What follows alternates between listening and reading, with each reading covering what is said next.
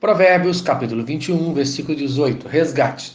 O sábio ensina que existe um resgate do justo, do seu sofrimento, e que o ímpio sofrerá em seu lugar por causa das coisas erradas que fez. Versículo 18. O perverso serve de resgate para o justo e para os retos o pérfido. Isto é, existe uma troca de lugar conforme Provérbios, capítulo 11, versículo 8. O justo é libertado da angústia e o perverso recebe seu lugar.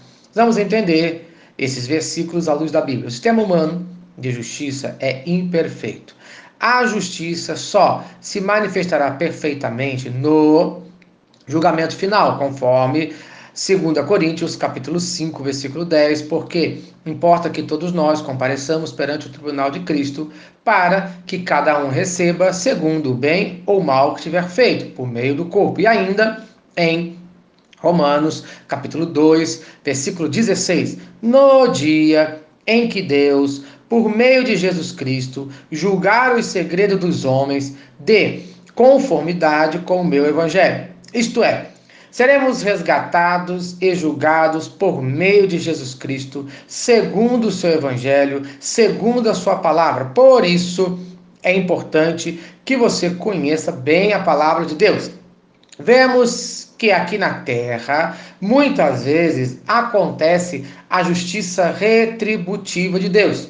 Isto é, temos um exemplo para você no livro de Esther, capítulo 7, dos versos de 9 a 10. Então disse a Arbona, um dos eunucos que serviam o rei: Eis que existe junto à casa de Amã a forca de 50 côvados de altura que ele preparou para Mordecai, que falava em defesa do rei. Então disse o rei: Enforcai-o nela. Enforcaram, pois, Amã na forca que ele tinha preparado para Mordecai. Então o furor do rei se aplacou. Então veja, Mordecai, uma pessoa honesta que defendia o rei, seria enforcado por Amã, uma pessoa desonesta. Quando o rei descobriu, ele mandou que Amã fosse enforcado no lugar de Mordecai. Mas, infelizmente,